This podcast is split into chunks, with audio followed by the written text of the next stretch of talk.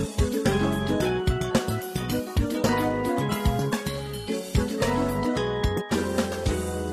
ンパブリックスタジオ presents、Find the Question。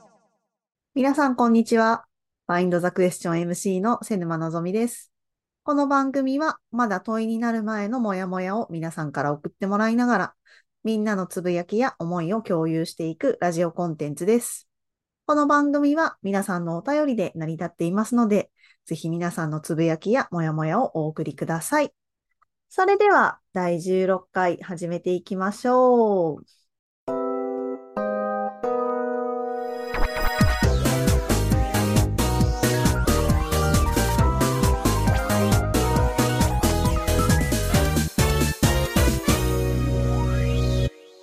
はい。ということでですね、昨日、まあ私今新潟の小千谷市っていうところに住んでるんですけれど、小千谷市にですね、外から人をお招きして、ま小千谷をですね、案内してたんですよね。で、ちょっとあることに気づいてしまって、もう衝撃的だったんですけれど、私ね、今住んでるところにね、友達がいないと思ったんですよね。こんなにね、もともと地元の友達多いとかっていうことじゃないので、なんか普通に晩ご飯食べに行ったり、気を使わないで話したいことをちゃんと話せたりする人が、あの、他のエリアにはね、なんかいたりとか、マッサージ用でね、皆さんと話したりとかしてるんですけど、今のエリアに全然いないと思って、ということに昨日気がついてしまったっていうのがちょっと衝撃的な 出来事だったんですけれど、なんかそういう関係ってちょっと中高の同級生の関係とも違うなと思っていて、まあもちろんね、なんか中高の同級生がそういう関係ですっていう人もいらっしゃると思うんですけど、で、なんかそういう話ができる人いるといいなとか思いながら、と思い出したのが、あの、エンパブリックの代表の、ま、ひろしさんはですね、よく日本にはホームパーティーが足りないっていうふうにおっしゃっていて、ホームパーティーが足りないからみんなワークショップとか、いまいちうまくならないと思うんだよなとかって、ま、言ってるんですけど、そこでひろゆきさんが言ってるホームパーティーって、まあ、自分の知り合いを呼んでワイワイ楽しむっていうだけじゃなくて、その知り合いが自分が全然知らない人を連れてきて、そっからあの勝手に知らない人同士がもう自分の家の中で話してたりとか、そっからあの知り合いの輪が広がっていくみたいなことなんだよねっていう話をしていたのを、ふと思い出して、あ、今私に必要なのはホームパーティーなんだって思って、もうめっちゃハッとしたっていうのが、えー 昨日ちょうどありました。なんかやっぱホームパーティーをやろうとすると、まあイベントのノウハウも必要だし、その声もかけなきゃだし、なんか日時を場所と決めてみたいなことをやっていくって考えたら、あ、エンパブリックでやってることは、まあ、こういうところに役立つんだなと思って、いろんな地域に行って友達を作るときにエンパブリックのやってることってめっちゃ役立つんだなって改めて思った経験でした。ということでですね、えー今日のコーナー行ってみましょう。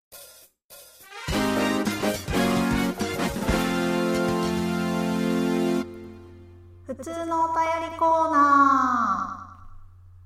通のお便りコーナーは皆さんからいただいた日常の気づきや嬉しかったこと、エンパブリックスタジオのイベントに参加した感想などを送っていただくコーナーです。それでは今日最初のお便りです。ラジオネーム、恋するうさぎちゃんさんからいただきました。ありがとうございます。のんさん、いつも楽しく聞いています。先日旅行で大阪に行ってきたのですが、朝に到着して早々、地元の商店街の中にある超ローカルな銭湯に行くことになりました。へえ。番頭のおじちゃんのなんとも近づきがたい雰囲気や、壁を越えて飛んでくる関西弁、お風呂で体操するおばちゃんなどなど、濃度の濃いローカルを味わい、戦々恐々としました。同じ日本語にもかかわらず、券売機の文字が一瞬読めなくなるくらい、別の国に来たような不思議体験でした。普段ローカルに接しているつもりはありましたが、やっぱり人がリアルに生活している空間の重みみたいなものは飛び込んでみないと味わえないものだなぁと。リスナーの皆さんのドローカルに飛び込んだエピソードも聞いてみたいです。ということでした。ありがとうございます。いやね、人がリアルに生活している重みっていうのはね、なんかその通りだなと思って、ね、めちゃくちゃありますよね。そう、飛び込んでみると、その重みが意外と重かったりしますよね。なるほど。ありがとうございます。ザ・地域の体験で、なんか私で言うと、その地域の公民館みたいなところで、足の低い長い座卓を出して、湯飲み茶碗で一升瓶の日本酒を飲むみたいな光景がめちゃくちゃ思い浮かぶなと思いながら、あの、このお便りを読んだ時に思い出してました。大体ね、そういう時はね、飲みつぶれてこう、うっかり楽しみすぎちゃうっていうのがあるなと思うんですけど、構なんかその光景は、どの地域に行っても、地域の人が集まるっていう話になると、大体その地元の公民館で、その土地のお酒を、まあ、飲むっていう、なんだろう、ある意味様式美みたいなのがあるっていうのが逆にすごいなっていうふうに思ってました。なんかこう、急に日本の中に公民館ができた年代みたいなのがあると思うんですけど、なんかそのできた年代の様式美が反映されてるのか、ある年代の日本の中で構成されたなんか行動様式みたいなのがあるのかなと思って、改めてそう思うと昭和の頃の日本の様子とかちゃんと知りたいなっていうふうに思ったりしていました。ということで、ぜひ皆さんのドローカルに飛び込んだエピソードとかですね、国内なのに異国体験だった出来事とか、もしかしたらあるんじゃないかなと思うので、ぜひ教えていただきたいなと思っております。続いて、ラジオネーム、アラフォーさんからいただきました。ありがとうございます。前回のラジオではお手紙採用ありがとうございました。実は1月になってからエネルギーが回復してきました。まあ、よかった。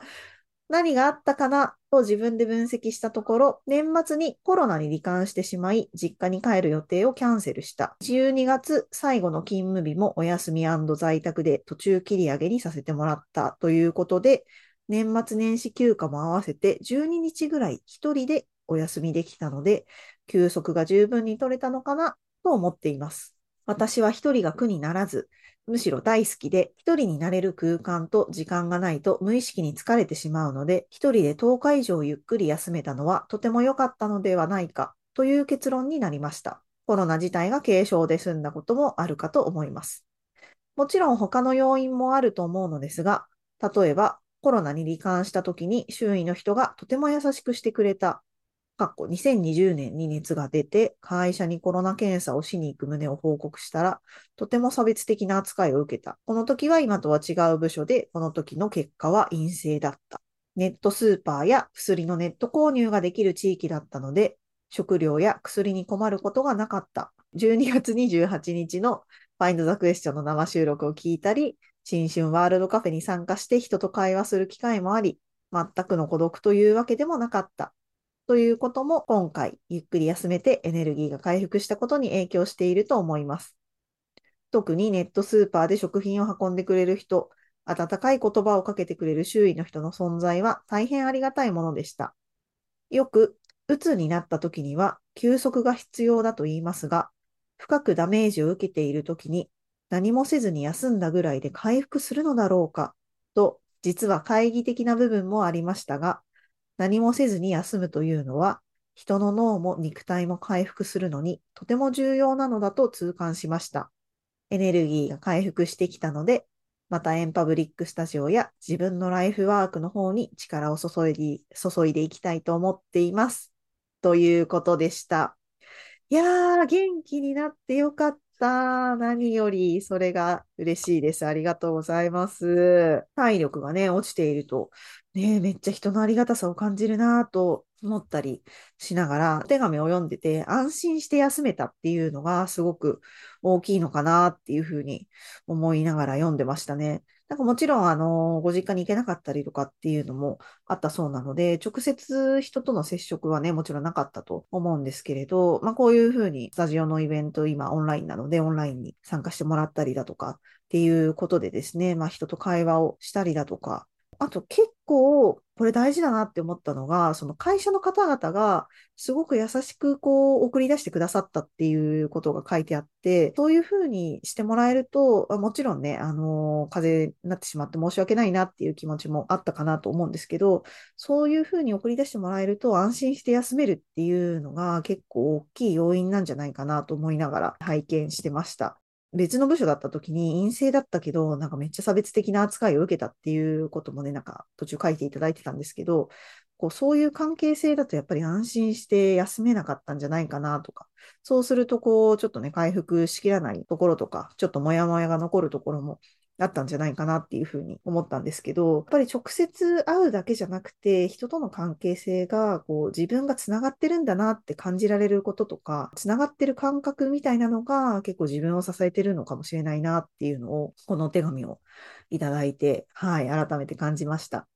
ぜひなんかね、皆さんのその繋がってるとかですね、支えられてるなと思ったエピソードがあれば、ぜひ教えていただきたいなと思っております。お、と言ってる時に、長野県の公民館の中に温泉がある地域があって、そこで人と触れ合うみたいですっていう、すごい、そんな情報がありがとうございます。えー、そんな地域があるんだ。公民館の中に温泉があると、なんかめちゃくちゃそこに人が集まりそうですね。えー、いいな。なんかすごい地域の拠点により公民館がなってるイメージが湧きましたので、えー、行ってみたい。ありがとうございます。ということで、次のコーナー行ってみましょう。もやもやをのぞみへ。もやもやをのぞみへコーナーは、皆さんが普段もやもやしているけれど、まだ問いになっていないことを送っていただく皆さんからのお便りコーナーです。ということで、今日のお便りもご紹介していきましょう。ラジオネーム、もやっとさんからいただきました。いつものんちゃんの明るい声でのお話を楽しみにしています。ありがとうございます。今、LGBTQ をめぐる発言が問題となっていますが、そのニュースを家で見ていて、コメントする人の中に、当事者研究の第一人者と紹介されている方がいました。それを見て、家族が、当事者研究ってどういうことをしているのだろうと話していました。本人や家族の気持ちなどを調査しているのではと話していたのですが、確かに当事者研究ってどんな人がどのようにするの？何がゴールなの？など気になってきました。ちょっともやっとしたのでお便りしました。ということでした。ありがとうございます。そう、本当今、あの、LGBTQ のこのね、発言の問題ニュースでもたくさん取り上げられてますけど、当事者研究の第一人者っていう方が、なるほど、いらっしゃるんだなと思って、あの、私もこれを見ながら改めて、へえ、そんな人がいるんだなっていうふうに思ったんですけど、確かに当事者研究って、どんな人が何を目的にやってるのかってちゃんと知らないなっていうふうに思いましたね。もちろんね、その当事者の方への理解を深めたりするっていう目的がね、なんか一つあるんだろうなと思ったんですけれど、なんだろう。なんか私なりのもやっとポイントをちょっと言葉にしてみると、あの、研究って、こう、良くも悪くも、こう、起こっていることを客観的に見るみたいな部分が結構多いんじゃないかなっていう気がしていて、当事者ってそこに、まあ、まさにそれを経験している方がいらっしゃるっていうことなんですけど、その当事者っていうそこに生きている人を、なんだろうな、その人物というよりは、その事象とか現象とか、まあ、ある種データみたいな感じで見ている部分が大きいのかもなと思って、私はなんかこう、個人の傾向として、割とね、なんかこう、人に寄り添いたくなっちゃうこう思考の傾向があるので、こう、事象として見るみたいなところがちょっともやっとするのかなと思いながら、あの、読んでました。でもこれなんかもやっとする人ともやっとしない人もいるのかもしれないですよね、と改めて思ったんですけど、あとなんだろう、この研究って支援するっていうのが役割じゃないので、その、なんだろう、踏み込まない感じというか、まあ、前のね、あの、アラフォーさんからのお手紙でも書きましたけど、その、つながってる感じとか、その安心感を与えるみたいな役割は、多分なんか違う人たちが担っていたりするので、当事者研究っていうのは、どの角度からのコメントなのかなっていうのと、それをなんかどうやって受け止めるのかっていうのが、結構なんか難しいなっていうふうになんかお手紙をいただいて、改めて思いましたね。支援したりするっていうことだったりとか、あの、まあ、研究っていう関わり方があったりとか、あとはその問題について皆さんと一緒に考えるとか、いろんなこう関わり方があると思うんですけれど、いろんな関わり方があるんだよっていうことだったりとか、その問題に関心を持った時に、まあ自分がどういうふうに関われる選択肢があるんだろうなっていうのを知っておくっていうのは、なんか結構大事かなと思って、なんだろう、いろんな役割があるからこそ、その問題が深まったりとか、まだ知らない人とか、こう伝わってない人にこう伝わっていくっていう機能もあるのかなと思ったので、こう、改めてその研究者、まあ、まさにその当事者研究の人たちの役割とかは、なんだろう、自分があんまりそういうアプローチを普段してないからこそ、こう自分が見えてないものは、が見えてたりするのかなと思って、なんか私は結構当事者研究の第一人者の話なんか聞いてみたいなっていうふうに思いましたね。こう自分のね、真逆のことをやってる人の話を聞けるタイミングって本当に貴重だなと思うので、どこが違うのかとか、どこは一緒なのか似てるのかとか含めて、ぜひなんか聞いてみたいなっていうふうに思っておりました。はい。ぜひなんか皆さんもこのね、当事者研究ってどういうことしてるんだろうっていうことのお手紙を読んでですね、なんかどういうふうに感じたかとかをぜひぜひ聞いてみたいなと思ったので、ぜひ皆さんの感想も送ってきてもらえると嬉しいなと思っております。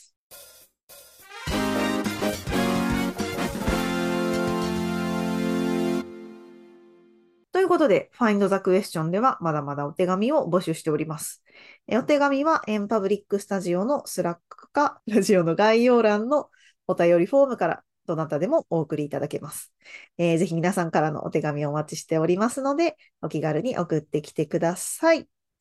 ということで、えー、そろそろ終わりの時間となってしまいましたが、今後のエンパブリック情報といたしましては、来週2月14日の火曜日夜8時からは、スタジオメンバーの田辺空さんと一緒に孤独、孤立を考える対話広場が始まります。ということで、新しい広場が、えー、始まっていくということで、私もすごく嬉しいなと思ってます。孤独とか孤立っていうことは、最近その政策としても議論されているんですけれども、まあ、じゃあ実際起こっている孤立とか孤独って何なんだろうっていうのを、まあ、いろんな視点から、あの未来志向で考えていきたいねっていうふうな、えー、ことのシリーズの第1回目が、まあ来週2月14日に開催されるということになっております。第1回のテーマはですね、依存と孤独、依存症の特効薬はこんにちはだったというのがテーマになっています。依存症っていうのは孤独の病っていうふうに言われてるそうなんですけれども、その当事者から見た孤独ってどういうものだったのかっていうのを、実際にギャンブルの依存症で問題を抱えた当事者の方をですね、ゲストに迎えて、その当時の孤独について、まあどういうことだったのかっていうのを考えていきたいなっていうふうに思っています。テーマにもある通り、依存症の特効薬は、こんにちはだったっていうことなんですけれど、まあそれってどういうことだったのかっていうことも一緒に考えていきたいなっていうふうに思っています。テッドトークであのいろんなテーマで話されている皆さんご存知だと思うんですけれど、そのトークの中にですね、依存症間違いだらけの常識っていうトークのテーマがあってですね、当日はあの、これを皆さんで見ていただいた感想とかもですね、一緒に話しながら、まあその話をもとに対話も深めていきたいなっていうふうに思ってるんですけれども、全然自分が思い込みで話してたりとか、あ、そういうことなんだっていうのをですね、なんか改めて考えさせられる動画だったので、ぜひあの、当日参加しない方もですね、概要欄にこのトークは買っておきたいなと思いますので、ぜひご覧いただきたいなと思ってます。当日はですね、結構プライベートな話もされる予定なので、そこはアーカイブを、まあ、全体のアーカイブは残すんですけれど、あの、そのプライベートの話のところとかはですね、ちょっと配慮してアーカイブは残さない予定なので、ぜひ参加できる方はですね、来週火曜日の夜8時からのリアルタイムの時間でご参加いただきたいなと思っております。そして、毎週恒例の水曜日のランチトークですね。次回は2月15日水曜日のお昼12時15分から、えー、対話型鑑賞を体験しようというミニワークショップが開催されます。これはですね、あの、絵を見ていただいて、えー、感じたことを対話していくっていうワークなんですけれど、これ私も何回か参加していて、普段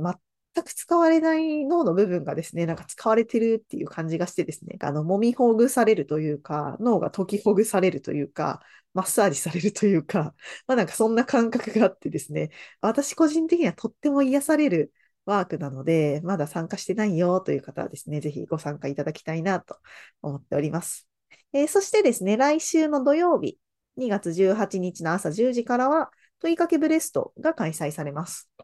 こちらはですね、毎回いろんなテーマに基づいて、いろんな問いかけ方をどんどん出していくという形で、自分の中にですね、問いのストックを作る機会になっていますので、ぜひこちら問いのストック、自分の中に増やしたいなという方はご参加いただきたいなと思っております。その他のスタジオで開催されるセッションは、公式ホームページのスタジオライブカレンダーからご覧いただけます。ということで、えー最後に今週のおみくじやっていきたいと思います。今週のおみくじ結構皆さんお手紙のついでにおみくじコーナーにですね、お手紙を送ってくださる方が、あの、ちらほらいらっしゃって、ちょっとずつ項目が増えていて、私はすごく嬉しいなと思っております。ありがとうございます。ということで、今週のおみくじは、これだあ来たー選ばれたのは、大吉、金運爆上がり、生涯のパートナーが見つかります。ということでした。めちゃくちゃ大吉じゃん、これ。すごいな。もう金運も爆上がりだし、生涯のパートナーが見つかるという、もうなんかこれ以上ないんじゃないかっていうぐらいいいお手紙でしたね。ありがとうございます。このおみくじを胸に、ぜひ今週の後半、そして午後のお仕事もですね、楽しんでいただければと思います。それでは、Find the Question 今週はこのあたりでお別れにしたいと思います。また来週お会いしましょう。バイバイ。